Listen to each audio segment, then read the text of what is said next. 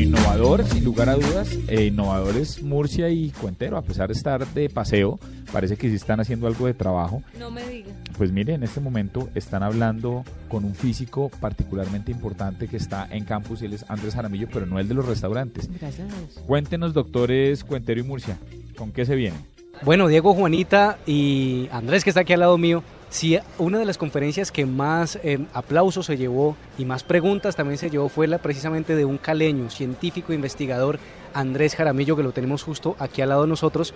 Pero como estamos en un programa de tecnología para oyentes que se están enterando un poco de qué es esto de asunto de la tecnología, les voy a hablar de un término que nos va a explicar aquí Andrés Jaramillo, porque es la nanotecnología. Hemos hablado en algunas ocasiones en la nube de este término, pero que sea él que nos explique primero qué es nanotecnología para poder empezar a hablar un poquito de su conferencia, ¿no le parece? Seguramente hemos mal hablado de, na- de nanotecnología, porque el, el- el experto aquí es el Andrés.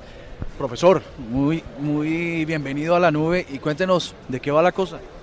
Muchas gracias y, y, eh, hola a todo el mundo.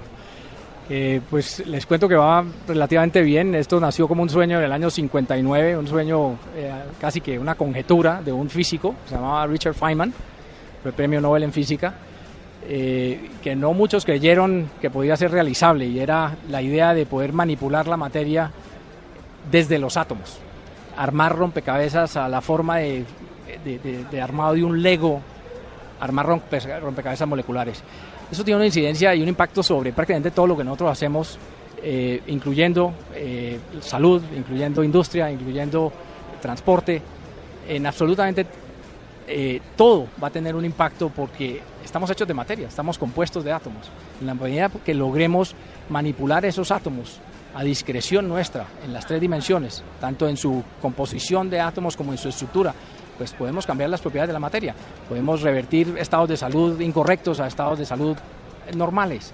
Podremos eh, crear eh, industrialmente productos que no generen desechos, porque finalmente los desechos no son otra cosa que nuestro intento de controlar la materia, simplemente reduciendo materia prima, eh, que no nos ha dado muy buen resultado porque hemos generado toda suerte de problemas para el medio del entorno en que vivimos. Profesor, y en el caso particular colombiano, eh, ¿hay algunos proyectos en el que se esté trabajando directamente con nanotecnología? Bueno, yo, yo, yo vivo hace muchos años en Estados Sí. Unidos, en California, eh, y, y estuve muchos años también aquí en la Javeriana de, de Cali, eh, incluso de decano unos siete años, y hicimos nuestros primeros pinos. Lamentablemente, eh, la ciencia de nanoscala, desde el punto de vista científico, hay muchísimo que hacer teóricamente, y, y hay eh, definitivamente en Colombia el recurso necesario para hacerlo, gente muy capaz. Eh, desde el punto de vista aplicado es un poquito más complicado mantenerse en el estado del arte por los costos, eh, pero eventualmente yo creo que podremos estar en el concurso internacional particularmente desde la teoría. Yo no creo tanto desde la parte experimental porque nos llevan un, un- un buen tramo. Se necesita inversión, supongo yo. Se necesita inversión sostenida y la evolución en tiempo de los recursos es muy rápida. Entonces, eh, no solo lo que veíamos en un comienzo cuando nace la disciplina a nivel aplicado con iniciativas como la Iniciativa Nacional de Estados Unidos por la nanotecnología, donde hay una inversión fuerte en microscopios que permiten palpar la nanoescala. Acuérdense que no, no, no podemos ópticamente ver los átomos.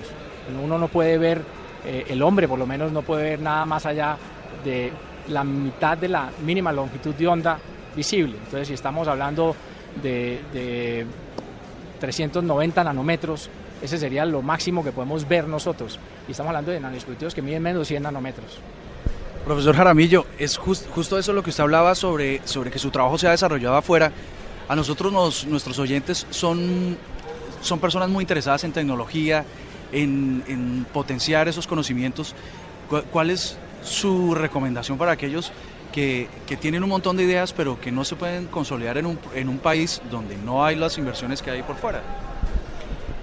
Bueno, yo creo que en esto hay, hay que tener dolientes, ¿no? Y dolientes verdaderamente interesados en lograr algo. En este momento yo llevo ocho proyectos grandes eh, en el grupo. De esos ocho, tres son con industria.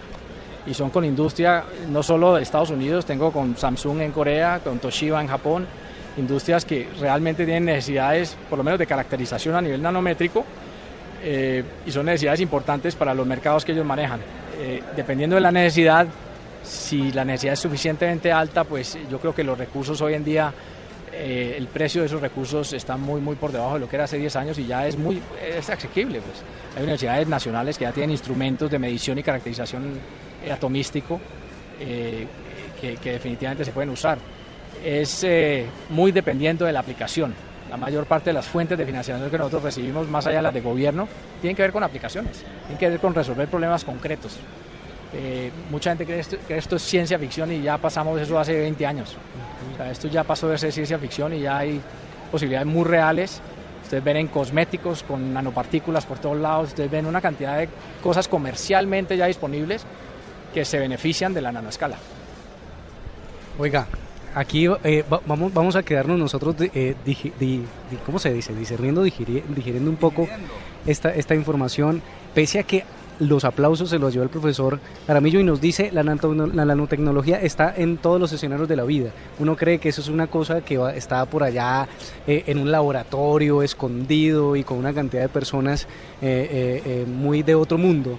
Pero, pero yo creo que ahorita usted nos ha dicho en la conferencia, ustedes los pueden ver y además estamos en un momento en el que la nanotecnología se va a convertir más bien como en una necesidad del mundo y del mundo del futuro.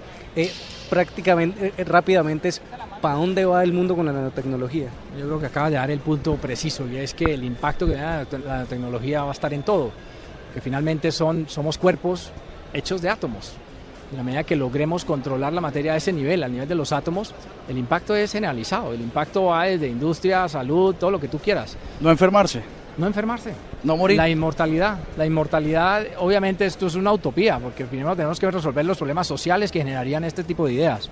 Problemas sociales en que no nos aguantamos los 80 años que vivimos de edad media hora, mucho menos nos vamos a aguantar en una sobrepoblación en 50 años con unas necesidades de recursos energéticos y demás que no hay tanta abundancia para todo el mundo.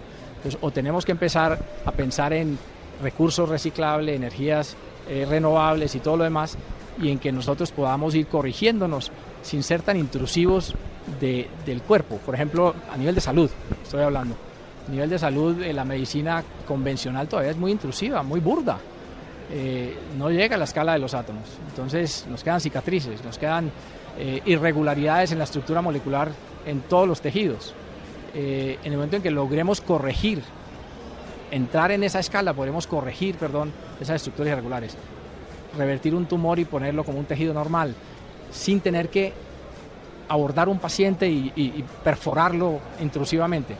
Lo inyectamos, inyectamos en nanodispositivos que puedan selectivamente ir al sitio dañado y arreglarlo.